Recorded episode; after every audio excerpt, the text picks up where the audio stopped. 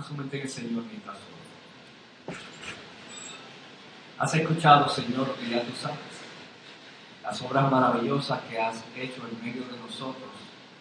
Y nosotros devolvemos la gloria y la honra a ti, porque todo se trata de ti. Hemos sentido tu presencia, elevado nuestras voces para adorarte y queremos ahora preparar nuestros corazones, nuestros oídos, todo nuestro sentido para recibir lo que tú quieres impactar en este día.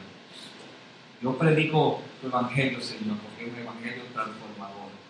No me, no me avergüenzo de ese evangelio, porque es poder tuyo para salvación.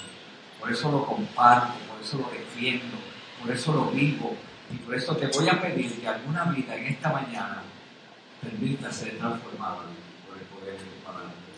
En el nombre de Jesús quiero dejarnos Amén. Oigan, seguimos exprimiendo los momentos. Ah, estamos predicando una serie de sermones que se llaman momentos. Ah, que son esos momentos en la vida en que nosotros, de momento, como que despertamos a algo que había estado ahí siempre, pero por alguna extraña razón no lo, habíamos podido descubrir. Y la iglesia ya sabe, y algunos que toman nota, veo cada vez veo menos gente tomando nota. ¿Cómo tiene que, cómo tiene que regalarle lápices también? No, Y dijimos que los momentos ah, tienen tres componentes. Para que sea un momento ah, tiene que tener tres componentes. Si faltan dos componentes, jamás va a haber un momento ah. El primer componente que hablamos el primer día, el primer sermón de introducción, es que tenemos que tener un despertar repentino. Para que haya un momento, tiene que haber un despertar repentino. Algo nos sucede en la vida que nos da dos pescosadas y de momento despertamos. Y cuando estábamos en la historia del hijo pródigo, veíamos que su despertar repentino fue un día cuando abrió los ojos y estaba en una porqueriza rodeado de cerdos. Y cuando abrió esos ojos, descubrió que estaba deseando comer lo que comían los cerdos. Ah, es un despertar repentino, ¿verdad? Luego el Señor nos iba diciendo en el segundo sermón que nos estaba dando unas alarmas, nos estaba dando unas señales, nos estaba levantando unas banderas rojas, que hacía tiempo que nos estaba indicando que teníamos que tornarnos a Él, porque si no nos tornábamos a Él, algo nos iba a suceder.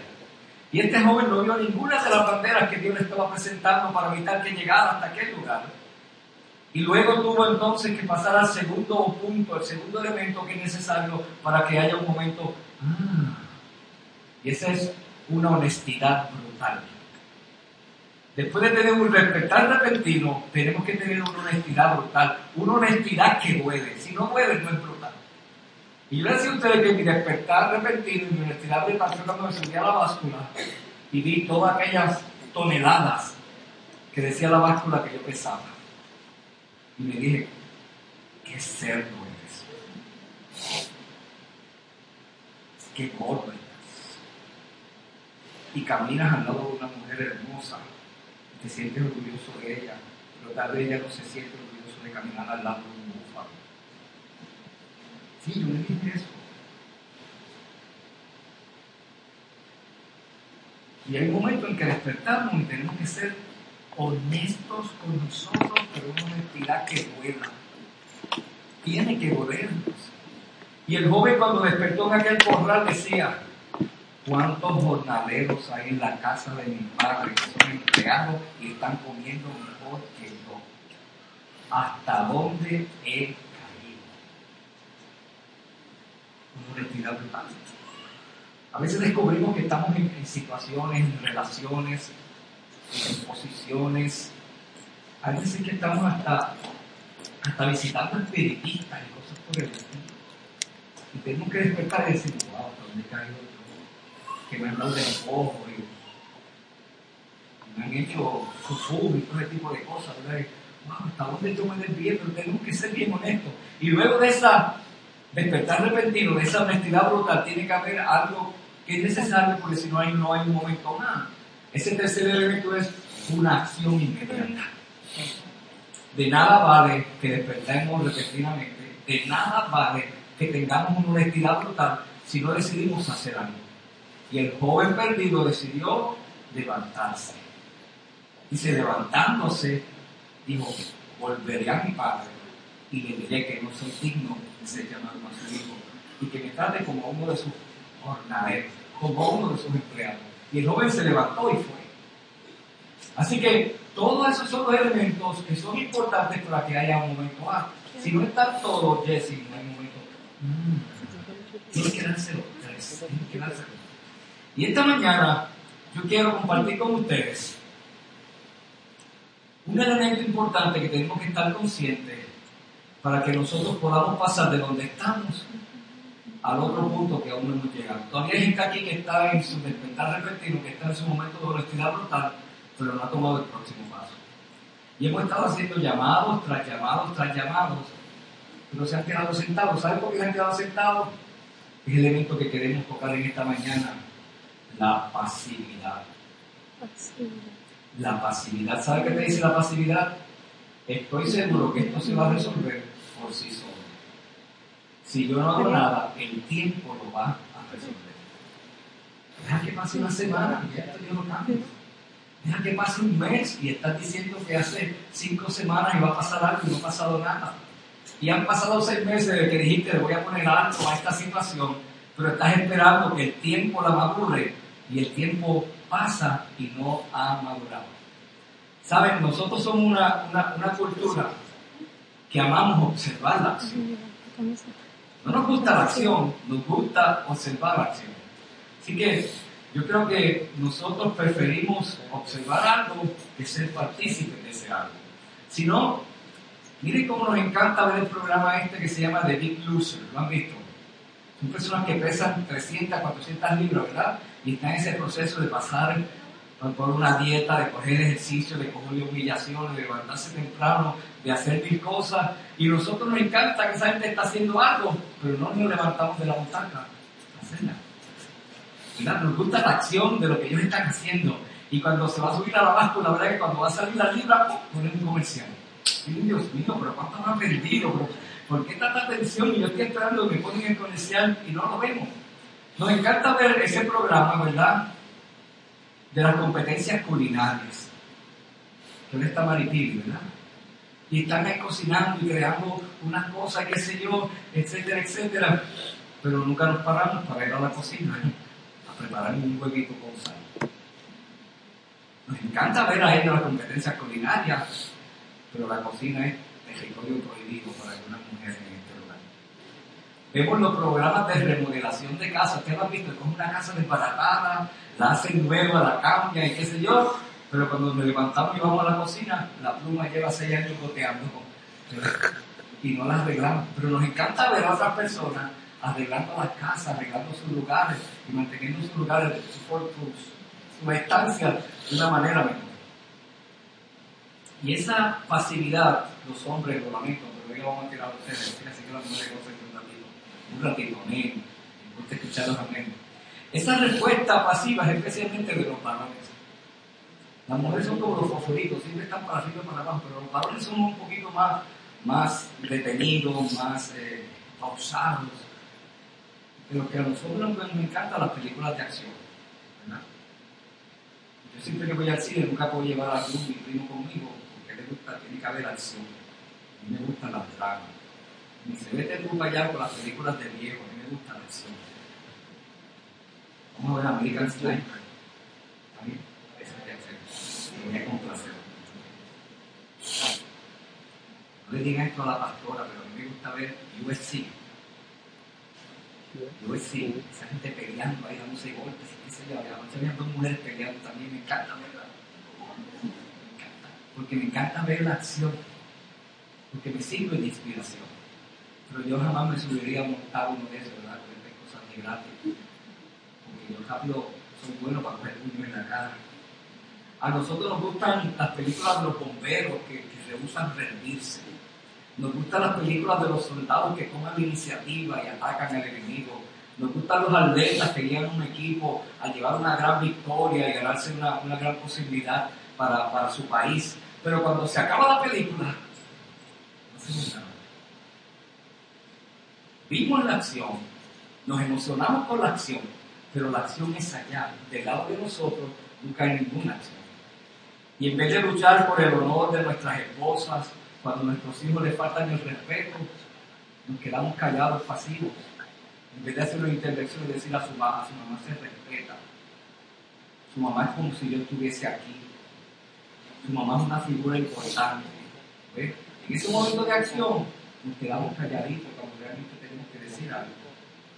En vez de ser apasionados sobre nuestro matrimonio, nos apasionamos por los deportes, nos apasionamos por, por, unos carros, nos apasionamos por unos gallos, qué sé yo, nos apasionamos por un caballo.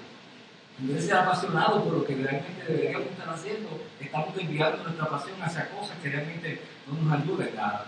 En vez de pelear contra la, la tentación, nos rendimos y cedimos ante ella. En vez de levantarnos, nos recortamos contra nuestro sillón reclinable y pasamos los 200 canales que tiene el dicho. Ahí, hora tras hora tras hora, mientras las cosas en nuestra casa suceden, pero nosotros estamos plantados en un sillón sin hacer nada. Nos encanta la acción, pero solamente verla, no queremos ser partícipes de ella. Y la pasividad, la, la pasividad perdió, perdón, pudiera ser descrita como el primer pecado que tuvo la humanidad. Vamos a Génesis. Adán. Adán, que era el líder. ¿Recuerdan cuando Adán y Eva están en el jardín? Cuando Dios los puso en ese lugar y que Eva va a tomar del fruto y efectivamente toma el fruto Adán estaba allí. Génesis 13 dice que estaba allí con ella. ¿Y sabe lo que hizo? No dijo nada. No hizo nada. Simplemente estuvo allá. Pasivo. Era el líder. Dios lo creó primero. Dios lo hizo jefe de la familia. Y cuando su esposa estaba haciendo algo incorrecto, Adán decidió, decidió sencillamente no hacer nada, quedarse pasivo. Y hay otra historia muy interesante que nos ayuda a nosotros a pensar y a considerar cuál es el precio de la pasividad. Hermanos y hermanas, la pasividad tiene un precio y un fuerte precio. La escritura nos lleva una pequeña ojeada a ver desafortunadamente la pasividad con la cual en el libro de Primera de Samuel nos habla de las consecuencias y para los que están tratando de buscar en su mente que, de quién es que habla en el libro de Primera de Samuel, estoy hablando de Elí. ¿Se acuerdan de Elí? El sacerdote. Dice Primera de Samuel 2.12, los hijos de Elí eran unos perversos que no tomaban en cuenta al Señor. Elí era un sacerdote. Venía de una ascendencia de sacerdotes. ¿Verdad? Elí venía de la tribu de Elí ellos ya les tocaba por naturaleza, cuando nacían en esa tribu, sencillamente ellos iban a ser sacerdotes. No tenían que luchar, no tenían que estudiar, no tenían que hacer nada, eso les venía automáticamente. Pero ¿saben qué hacían los hijos de Eli? Robaban las ofrendas del templo. Comían los sacrificados los ídolos. Cuando veían un buen pernilito de una oveja o de una vaca, comían su pernilito y se lo comían cuando eso pertenecía a Dios. Ese era el sacrificio a Dios. Imagínense hasta dónde habían llegado estos muchachitos, ¿verdad? Títeres, hijos del sacerdote, a violentar la santidad de un holocausto a Dios. Dormían con las mujeres que se veían en el santuario, se acostaban con ellas, cuando no eran sus esposas. Y sencillamente, resumiendo en una frase, no respetaban a Dios. No respetaban a Dios. Esos eran los hijos del sacerdote. Por eso la Biblia en el Nuevo Testamento, en Tito, y cuando está hablando de los, requisitos de los pastores y los obispos, ¿verdad? Dice que tienen que gobernar bien su casa. Es un criterio de un líder de la iglesia. Es un requisito. Porque el que no puede gobernar su casa, ¿cómo puede gobernar la iglesia de Dios? No hay forma. Usted tiene que ser un líder. Y Elí no sabía cómo gobernar a sus hijos. Y lo más vergonzoso y doloroso de todo esto es que Elí lo sabía. Dice en 1 Samuel 2.20, Elí, que ya era muy anciano, se enteró de todo lo que sus hijos le estaban haciendo al pueblo de Israel, incluso que se acostaban con las mujeres que servían a la entrada del santuario. Tenemos un padre, tenemos a un sacerdote que escucha las quejas de sus hijos. Y esas quejas, hermanos, créanme que fue un despertar repentino para él. Para él. Yo no sé cuál es su reacción cuando le dan quejas de sus hijos. Pero mi reacción inmediata es creerle a la persona que nos está diciendo. ¿Sabe cuál es la posición de mucha gente? Creerle a sus hijos.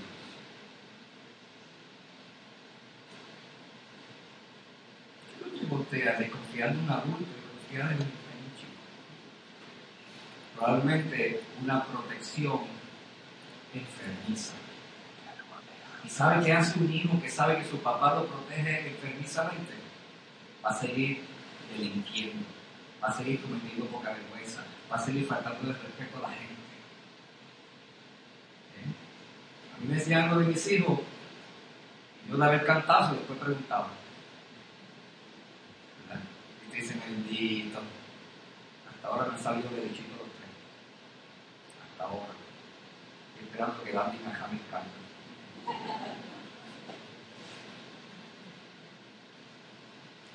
Yo prefería creer a las personas porque creyendo a las personas estaba cerrando una puerta de posibilidad de duda y lo estaba protegiendo a ellos, aunque uno crea que no. Después uno averigua, después uno cuestiona, pero no podemos estar siempre pensando que mis hijos no mienten, mis hijos no mienten, mis hijos no hacen eso, mis hijos no tiran la piedra, mis hijos no vuelan la guardia. Oye, usted está con ellos 24 horas al día, porque yo no estoy. Ah, pero yo sé lo que yo he enseñado, yo también sé lo que yo le he enseñado, pero cuando yo no estoy, yo sí lo estoy. Lo más, una de las cosas más dolorosas para nosotros como padres es cuando nuestros hijos nos mienten por primera vez y nosotros sabemos que nos están mintiendo. ¿Sabe cuál es la primera reacción? No eso. Yo no se lo enseñé. Usted no sabe que eso viene en la naturaleza de los niños. Es parte de la naturaleza, fantasear. Es parte. Así que crea que su hijo miente, su hija miente, créame. No digo que sea un mentiroso patológico, ¿verdad? Pero los niños mienten. Y cuando dicen, mami, yo no miento, ahí te está mintiendo.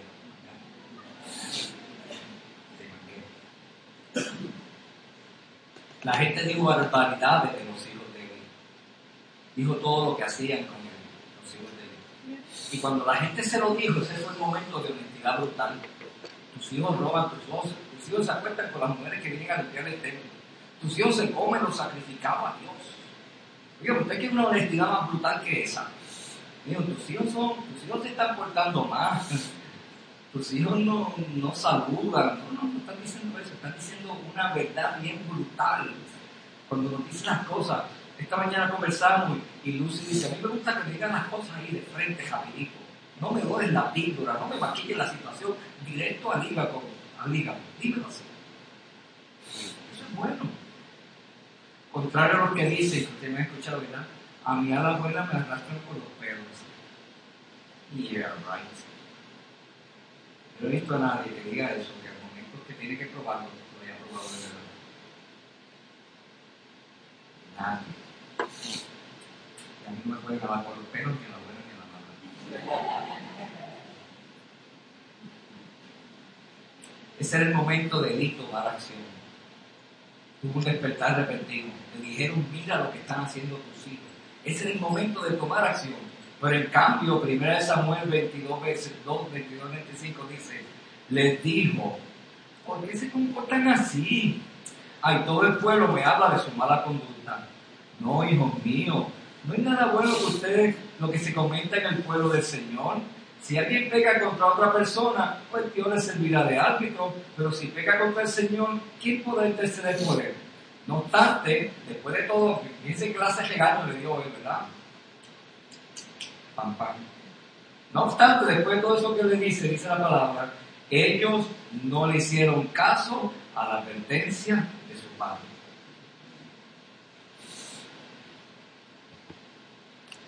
A veces yo veo a los niños sigo tocando algo que no deben tocar, como dicen, deja eso, y sigue caminando ahí. El muchacho siguió rompiendo, destruyendo, arrancando. Era eso. El mismo caso que me hizo esa columna de hacer los niños. Eso no debe ser un despertar repentino para usted. Usted diga algo y sus hijos no obedezcan. De que usted lo repita y no obedezca. De que usted se rinda y diga, bueno, para no quedar más, pues lo dejo, lo abandono, que haga lo que le dé la gana. Esa fue la actitud de Dios. Estamos peleando, vieron el bautisterio afuera, digo, el jacuzzi tenemos. No le vamos a poner ningún cobre. Usted debe enseñar a sus hijos que no se tienen que ahogar en el bautisterio. Que no van a tirar moneditas de la suerte, porque aquí no creemos en la suerte. Que no van a tirar basura. Que van a respetar ese lugar, porque su palabra y su autoridad es suficiente para sus hijos. ¿O no es así? Así es. Y tenemos que enseñar a nuestros hijos que tan se sientan ahí, le da gana al baño. Vaya al baño antes de entrar. Auch, pastor la Que está hace tiempo, estaba por decirlo. Usted no sabe lo que yo, yo le cierro aquella puerta y me paro allí. Lo pone bajo al baño, no aguante ahí. Bueno, bueno. Sinceros como usted, tenemos que enseñarle. También la casa de Dios. Aquí hay que tener reverencia, aquí hay que tener respeto. Este es un despertar repetido, ¿verdad? Y no vamos a tapar el bautisterio. Prohibido ahogarse ahí. Para enterrar a las viejas criaturas y sacar criaturas nuevas. Yo creo que lo vamos a conseguir, porque cuando educamos la iglesia, la iglesia entiende lo que tenemos que hacer, ¿verdad? Y poquito a poco. Piensen en Ángel seis meses, hace seis meses, piensen en Ángel hoy. Usted lo ha visto Ángel cogiendo por aquí, subiéndose por acá, dando un puño a aquel, volviendo al otro, escupiendo a la pastora. No. Ángel se le enseñó. Y la mejoría es, Dios mío. Una yo le digo, Dios le puso la mano y Dios dice, no, Dios se metió. No fue la mano, Dios se metió completo, ¿verdad? ¿Y qué digo? Quiero agregarle valor a ustedes. Y la persona que llega con Ángel lo abraza y Ángel llega a dar besos ahora. Da más besos que el pastor. Ángel da más besos que el pastor. ¿Vieron qué cambio lindo? ¿Verdad? La verdad con amor. El amor en verdad. Y podemos ir educándolo, tenemos que ir educándolo poco a poco, porque si no, imagínense, eh, los hijos del sacerdote estaban haciendo lo que les daba gana. Y el sacerdote le dijo, pam, pam, no hagan eso. Le dio la espalda y los hijos, dice la palabra, ellos no hicieron caso a la advertencia de su padre. Así que básicamente a no le importaba lo que hacían sus hijos. Y esta, esta falta de acción, ¿verdad? Una cosa que, que Víctor y yo discutimos cada rato es que nosotros podemos pecar de dos formas. Hay muchos pecados, pero podemos pecar de, dos formas. Pecamos por comisión, cometer un, acto, ¿verdad? O pecamos por omisión, dejar de hacer algo. O yo hago algo y es pecado, o yo dejo de hacer algo que me toca hacer y también pecado. ¿Saben que Dios nos dio una gran comisión que dijo ir y predicar el Evangelio a toda criatura? Ese es el mayor pecado de omisión que comete la iglesia. Dios nos mandó a predicar el Evangelio. Nosotros no lo predicamos. Y el que desobedece un mandato, pecado. No compartir el Evangelio de Jesucristo con otra gente es pecado. Que estoy mirando a decir otra, otra sabanita que le va a, a, ayer se con frío, aprieta la mano, aprieta. Mío, qué.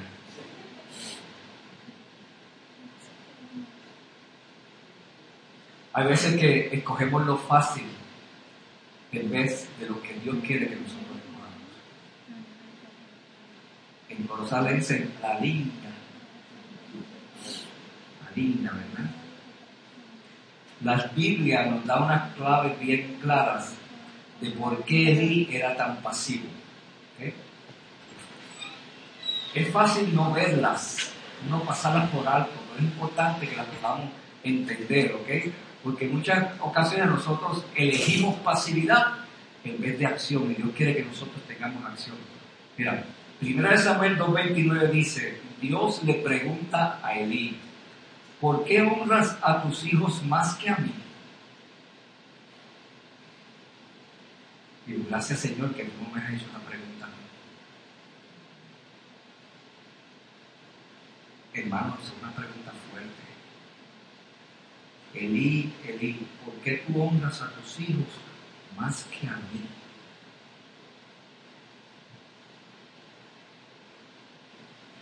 ¿Por qué? Otro modo de entender esto es ¿Por qué tratas a tus hijos mejor que a mí? ¿Por qué le das prioridad a tus hijos que a mí? ¿Cuántos de nosotros no venimos a la iglesia por los hijos, porque los nenes, porque se portaron mal, porque están castigados, porque tienen asignaciones, porque están enfermos? Sigo. ¿Ven? Nuestros hijos son nuestra excusa favorita para no venir a congregarnos. Siempre hijos tienen tareas, siempre tienen asignaciones, siempre están enfermos, siempre están castigados. ¿Por qué honras a tus hijos más que a mí? Señor. ¿Por qué? Porque es más fácil permanecer pasivo, ¿verdad? Cuando Dios usó a otras personas para advertir a Elí sobre sus hijos, él sencillamente no hizo nada. Y al no hacer nada, escogió a sus hijos antes que a Dios. ¿Ven la pasividad? ¿Tú ves lo que hace la pasividad? Omisión, pecado de omisión. Cuando yo decido no hacer lo que tengo que hacer, estoy pecando de omisión. Y estoy escogiendo satisfacer unas cosas en vez de obedecer la palabra de Dios. Y a todos nos moja esto, a mí también me moja. A mí también me llueve, ¿verdad? Cuando pienso esto, cuando pongo tantas excusas para no servir a Dios, para no venir donde Dios. Y esto que voy a, a contar de ahora es un revelador, esas gotitas de saber nuestra conducta pasiva a la acción de Dios, nuestra conducta pasiva a la acción que Dios nos ha llamado a hacer, demuestra que estamos honrando a algo o a alguien más que a Dios. Dios, cuando usted se torna pasivo, cuando Dios le haya dicho que usted haga algo y usted decide no hacer nada, usted está demostrando que ese algo, ese alguien, es más importante para usted que Dios mismo. Eso fue lo que hizo Elí cómo eso nos toca a nosotros. Y por eso yo me sentía alegre cuando yo veía a toda esa gente con camisetas blancas de iglesia abandonando el edificio y créanme que yo los miro y yo me gozo y siempre me pregunto por qué la gente hace esto para el Señor. Aquí nadie tiene salario. Aquí nadie tiene plan médico de la iglesia. Aquí nadie tiene carro de la iglesia. Aquí nadie tiene tarjeta de crédito de la iglesia. ¿Qué mueve a un pueblo a decidir ir a compartir las verdades del Evangelio y a decirle a esta ciudad, aquí hay un lugar, ven y ven. ¿Qué nos mueve? Hemos visto a Dios transformar nuestra vida. Hemos visto la gracia de Dios derramarse sobre nosotros. Y no queremos, no queremos que alguien no comparta este producto rico que nosotros hemos descubierto. ¿Verdad? ¿Verdad sabían que es rico? Antes de que ustedes llegaran, estamos aquí orando una cadena de oración por ti, por tu familia. Lo estamos cubriendo con el Y desde el domingo los hermanos están con tu nombre en la rodilla. Y en el WhatsApp te voy a sacar porque ya estoy más popular que el pastor. Pero podemos, no podemos de ninguna manera, de ninguna manera mantenernos pasivos cuando Dios nos ha dicho que hagamos algo. Porque Él te ha redarguido sobre esa persona con quien está saliendo, pero no haces nada. ¿Por qué? Porque valoras más a esa persona que a Dios. Porque Él te ha redarguido sobre la lujuria que tienes, pero no haces nada sobre ello. ¿Por qué? Porque prefieres satisfacer tus necesidades y tus deseos lujuriosos antes que complacer a Dios. Porque Él te ha redarguido sobre ser generoso pero aún no has comenzado a dar. ¿Por qué? Porque amas más al dinero que a Dios. Eso es lo que nos pasa. Hemos puesto algo o a alguien por encima de Dios. Él te ha redarguido para que seas un líder espiritual, pero llegas a casa del trabajo y te la pasas viendo televisión. ¿Por qué? Porque honras más los deportes que a Dios. Porque honras más el pantalla que a Dios. Porque honras, yo no sé, tu cuerpo que a Dios. Hay tantas cosas que Dios nos, nos está chocando, ¿verdad? Y nos está enfrentando y confrontando en esta mañana porque Él no quiere que nosotros nos mantengamos en una pasividad, porque la pasividad no nos va a llevar a la acción que Dios quiere que nosotros tomemos en nuestra vida.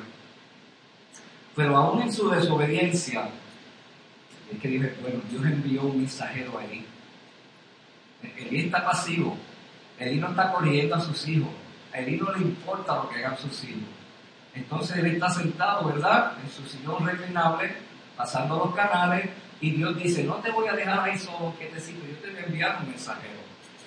Y el mensajero le dice a Elí las consecuencias que él va a sufrir por haber permanecido pasivo. Y en 1 Samuel 3, 11 al 14 dice, Dios, el Señor le dice, estoy por hacer en Israel algo que a todo el que lo oiga le quedará retumbando en los oídos. Ese día llevaré a cabo todo lo que he anunciado contra Elí y su familia. Ya les dije que por la maldad de sus hijos he condenado a su familia para siempre. Él sabía que estaba blasfemando contra Dios y sin embargo no los refrenó. Por lo tanto, hago este juramento en contra de su familia. Ningún sacrificio ni ofrenda podrá espiar jamás el pecado de la familia de Elí.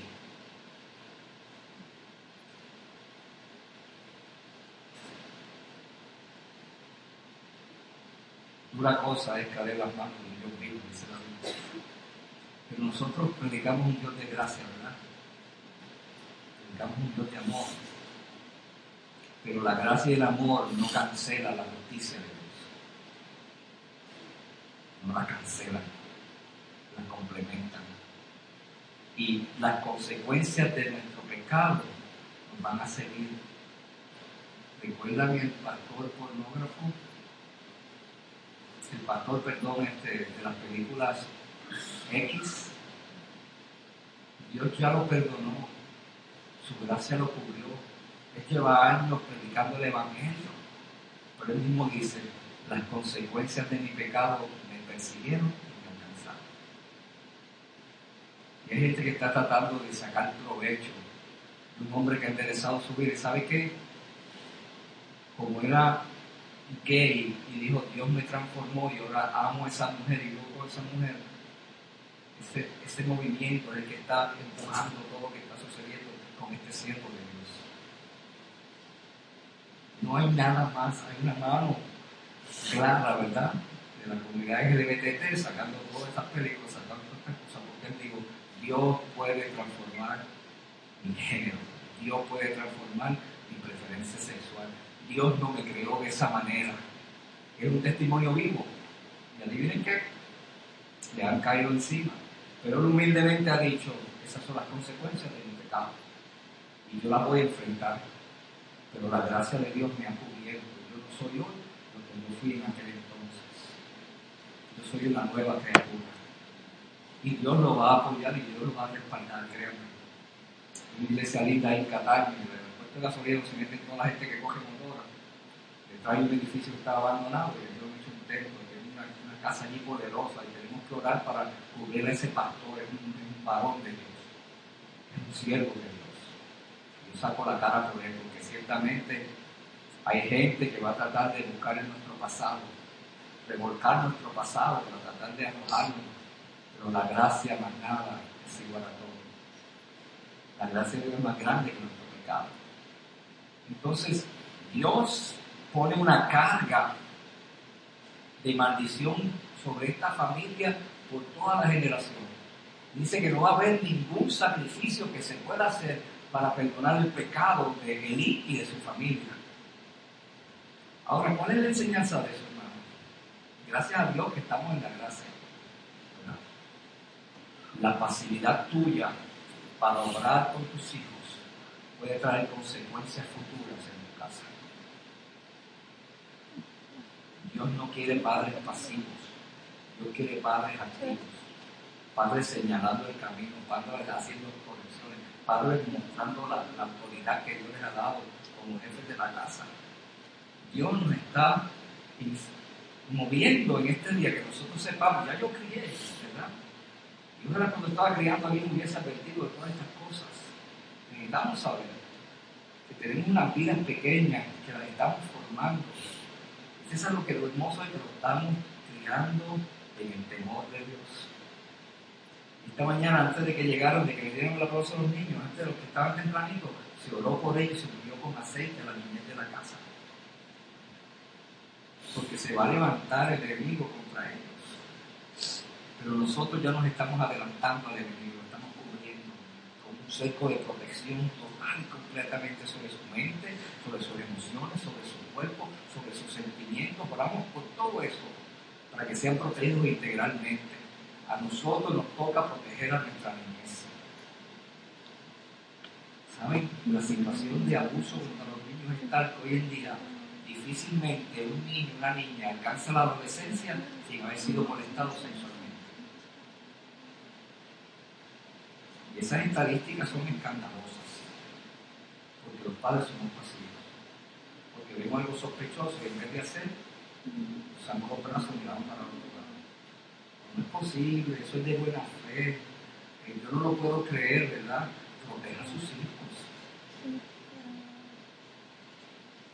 el primer instinto, acérquese una, a una gallina con pollitos.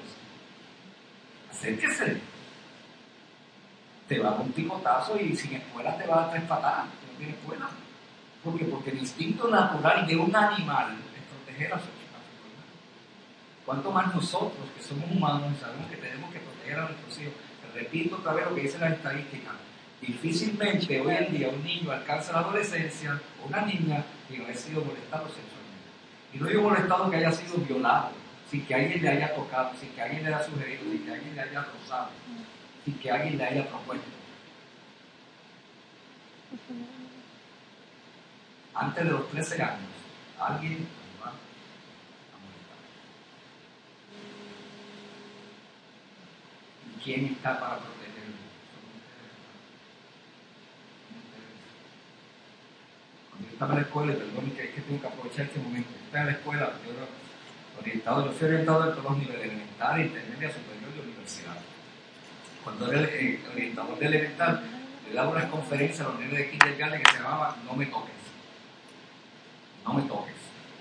Para enseñarle que su cuerpo era de Y que nadie tenía autorización para tocar su cuerpo. ¿Y saben cuál es el gran problema? Yo decía a los niños, ok, ponga sus manos sobre sus partes privadas. Y 100% hacía esto pero la axila no es una parte privada. Y la orejita no es una parte privada. Y el muslito no es una parte privada. La verdad que todo, todo su cuerpo es una parte privada. Nadie tiene que tocar eso ahí. Mami para bañarnos la verdad. Y los papis ni nos dejan a su mano. Pero bueno, también que a nuestros niños. Y decía el, el ABC, ABC, las tres cosas que tenían que hacer si alguien se iba a poner fresco con ellos. ¿okay? Yo creo que ustedes lo memoricen. A, confronte al agresor. Deje de hacer lo que está haciendo. Ve, dígale que se lo va a decir un adulto. Se lo voy a decir a Missy. Y sé a que acoger como alma que lleva a Cristo. Y yo hacía el ejercicio con los nenes en salón de kinder, ¿verdad? Hacíamos simulación. A, confronte. No me toque. Ve, se lo voy a decir al director, se lo voy a decir a papi, se lo voy a decir a mami. Y sé, arranca a recoger de ese lugar y busca protección en otro se lo aprendieron, porque yo quiero que usted se lo enseñe a sus hijos. Esta misma tarde usted se lo va a enseñar a sus hijos. Ese es el ABC de la protección. Nadie tiene que tocarlos. Para romper esas estadísticas de maldición que hay en esta comunidad, que en esta sociedad. Nosotros queremos nuestros niños protegidos. Queremos que sean seres integrales, sin ninguna carga del pasado que tienen que correr por ahí por el resto de sus vidas. Pero nos toca a nosotros como padres no más que esté a otro alcance, tenemos que protegerlo. Cierro el paréntesis, disculpen la emoción del momento. Elí, tuvo la oportunidad de actuar, tuvo la oportunidad de arrepentirse, tuvo la oportunidad de buscar la misericordia de Dios. Tú sabes que vino un profeta y te dice todo eso, ¿qué tú haces? Arrancas tu vestido, te viste de silicio, te pones ceniza, hace todo lo que, lo que la liturgia de ese tiempo requería hacer, pero él decidió no hacer nada, la pasividad. Te llega una palabra profética de, de juicio y Elí no hace nada. Dice, tú y tu familia por la eternidad van a ser malditos y no hay ningún sacrificio que los pueda liberar. Y Elí decide hacer nada. La pasividad de Elí mata muchos hogares. Hoy en día también. Preferimos quedarnos sentados cuando deberíamos tomar acción, cuando deberíamos hacer algo. Lo que Dios quería que Elí hiciera era que se levantara, era que pidiera perdón, era que llamara a sus hijos, el muchacho, aquí se acabó el relato.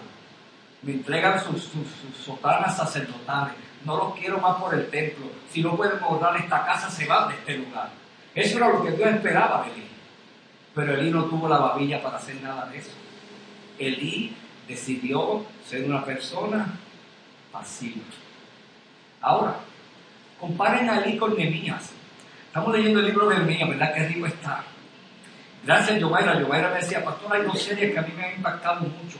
Y una de ellas fue la serie de Nehemías Radio, eso es en 2012, cuando estábamos allá en el gaseo. Predicamos una serie completa del libro de Nehemías, ¿te acuerdas? Completito cogemos el libro de Nehemías, lo estuvimos predicando. Y gracias a Dios por eso. Y ahora estamos otra vez en el libro de Nehemías. Qué lindo.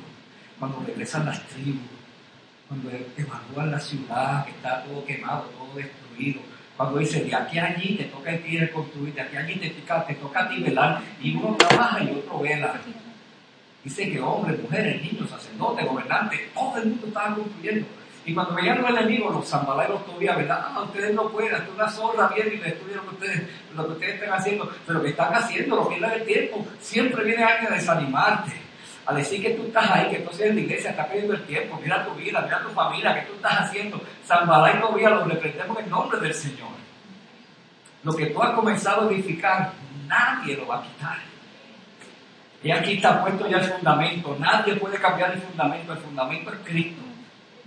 Y sobre ese fundamento edificaron los apóstoles. Y nosotros edificamos sobre lo que edificaron los apóstoles, que sigue siendo el mismo fundamento, Cristo en la roca. Ahí estamos nosotros parados. Y eso es innegociable. A Cristo no lo negociamos. Cristo es el centro de todo esto.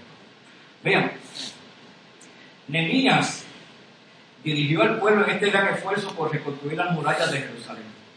Y todo llegó hasta un punto en que el trabajo era demasiado y la oposición era abrumadora. Lo que es gritarle, no se puede, no vale, ustedes son unos traidores, le vamos a escribir al rey, ustedes lo que quieren es rebelarse, tratar de parar la obra, el trabajo era demasiado, no había espacio para cubrir toda la defensa, lo mejor era rendirse. Lo mejor era rendirse. ¿Para qué seguir haciendo esto?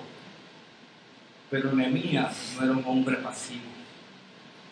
Nehemías no hizo eso.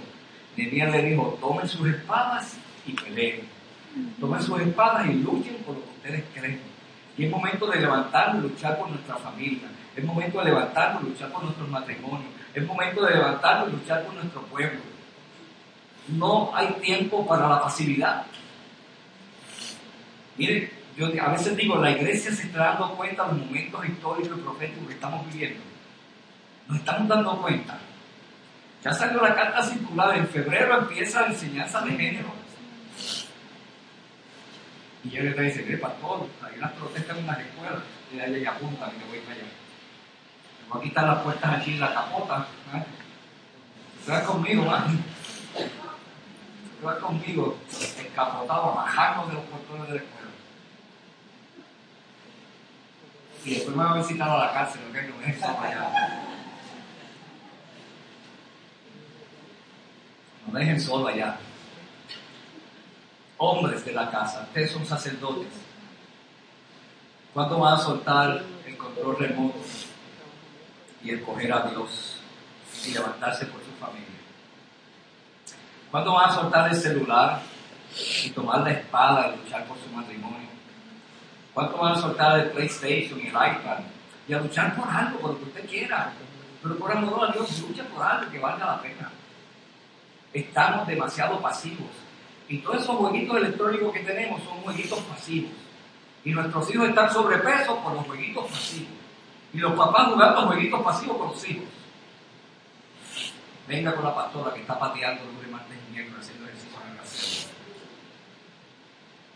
La iglesia abandona el pauchón también.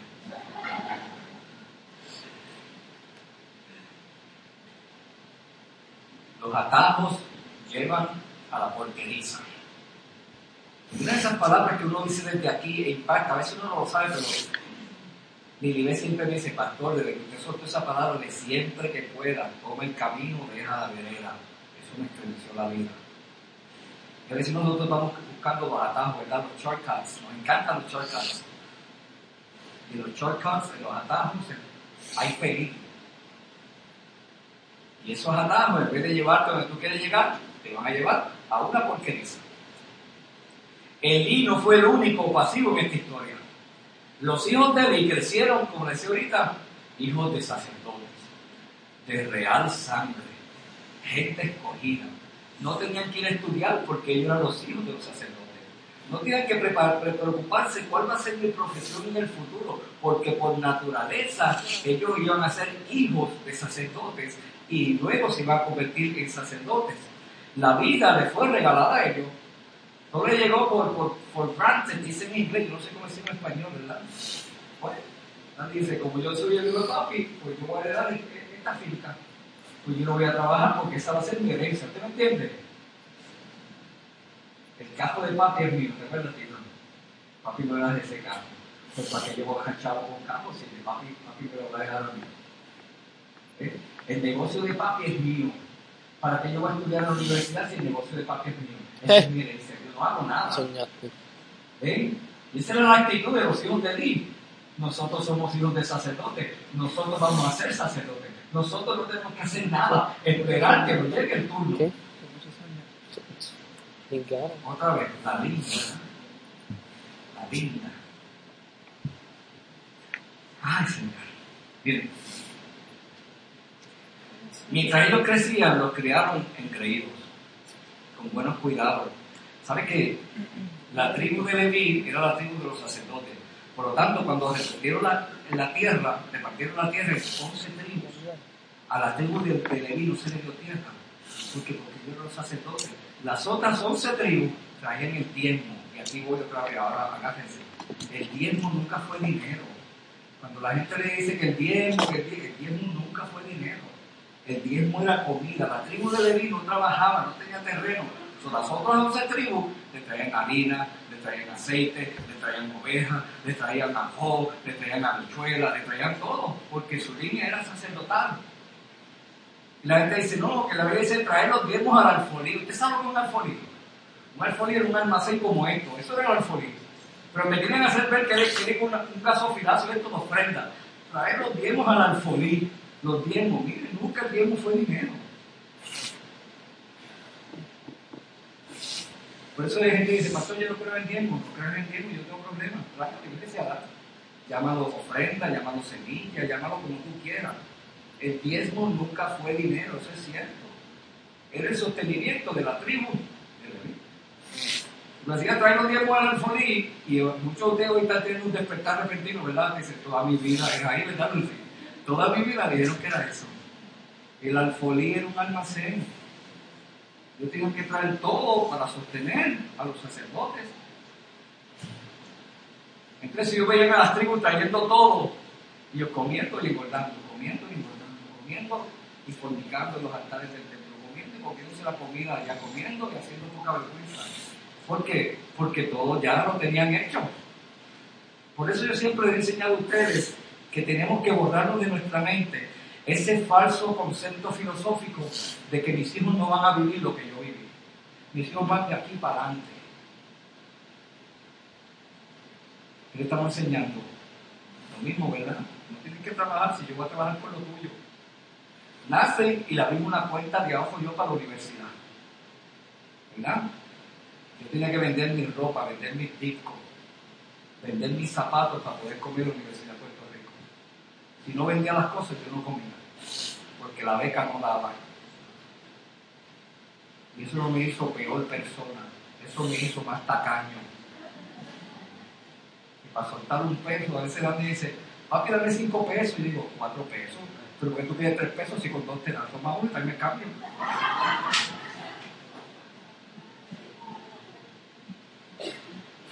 Las carencias que nosotros tuvimos no nos hicieron peor persona, nos hicieron mejor persona. Deja que tus hijos muelan vidrio con el sexo también. Algo que bote la basura, que limpien los escritos, que laven el carro, que laven ventanas. No, mis hijos van de aquí para adelante. Esa era la actitud pasiva de Dios. Que trabajen, que se esfuercen, que aprendan la ética del trabajo y hacer las cosas buenas. No podemos mantenernos en actitudes pasivas. ¿Qué, ¿Qué consiguió Elí con sus hijos dándole todo? Que no respetaban a Dios. Desde todos sus hijos. ¿Se acuerda la camiseta ya que voy a hacer? Que va a decir, no soy, soy tu padre, no un cajero TH. Pero los creen que son un cajero TH, no ven y rápido nos piden, ven hermano, dame, dame, Jun, dame, dame. ¿Por dónde es que tú sopes? ¿Dónde es que tú pino? Porque nosotros nos convertimos en sus dioses. Nosotros le proveemos todo que van de aquí para adelante, ¿verdad? Dejen lo que pasa en su trabajo, que no sean pasivos, porque la pasividad de los hijos de Dios los llevó a pecar. A la pasividad le encantan los atajos, como ¿para qué estudiar si puedo comprar la droga del examen? ¿Para qué? ¿Para qué ahorrar si puedo sacar chavo de la canción de mi papá cuando llegue y poner la cartera y deja allí con fin y yo ¿Para qué cambiar dinero si yo sé que la máquina de café está dañada y si tú, oprimes, si tú oprimes este botón dos veces te va a dar café gratis? ¿Para qué? ¿Verdad? Es que la pasividad te lleva a la porqueriza, los atajos te llevan a otros lugares. Y a veces que pasamos vergüenza por 10 centavos, pagar 10 centavos. O los refrescos que no son eternos, ¿verdad? Que no son el refill gratis. Y tenemos que pagar 59 centavos si vamos a coger más. Nosotros veremos que, que la cajera está descuidada, ¿verdad? Para que pegamos el, refresco ahí y nos escondemos. Y si nos cogen, ¿qué va a hacer? Por 59 centavos pasamos tremendo 8 horas. Después habíamos 10 mil pesos por no haber estado en esa situación. Los atajos nos llevan a la porquería. Los atajos lo que hacen es la pasividad de nosotros. Y la pasividad lo que quiere es hacer trampa. Pero la acción quiere cambio. La pasividad te dice, todo se va a resolver por sí solo. Pero la acción dice, esto va a tomar trabajo, hay que meterle mano. La pasividad dice, ¿cuál es el beneficio mínimo que puedo sacar de esto? Pero acción dice, ¿qué se necesita hacer para conseguir esto? El hijo perdido, el hijo pródigo, hizo lo difícil finalmente lo hizo. Tomó acción, rehusó a la pasividad. ¿Qué podía hacer? Me quedo aquí rodeado de cerdo, de cerdo el resto de mi vida. ¿okay? Pero él decidió no hacer eso. Él decidió tomar acción y moverse. Si él no hubiese decidido eso, esta historia hubiese sido totalmente distinta y Jesús no lo hubiese contado. Pero Jesús la contó porque la historia iba a tener un mejor final. Pero solamente había un mejor final si tú te levantas y tomas acción. Si tú renuncias a la pasividad. Y te voy a decir esto para terminar ya. Voy a concluir. Tenemos que obedecer a Dios de todas formas. Nos guste o no nos. Y hay veces que uno dice, pero es que, es a veces es difícil obedecer a Dios Puede ser difícil, pero es lo que tienes que hacer. Y a veces que Dios tiene llamados a personas y dice, yo quiero que te vayas a estudiar, yo quiero que dediques mi palabra, yo quiero que apoyes el trabajo de cultura, yo quiero que salga a las naciones. pero yo tengo familia, Señor, Señor, pero yo tengo casa, Señor, pero yo tengo deuda, Señor, pero estás valorando más tu casa, tu familia, tus deudas que Dios. Nos quedamos pasivos. Y te digo, vamos a bautizarte. No, para la próxima, porque yo quiero estar seguro. ¿Seguro de qué?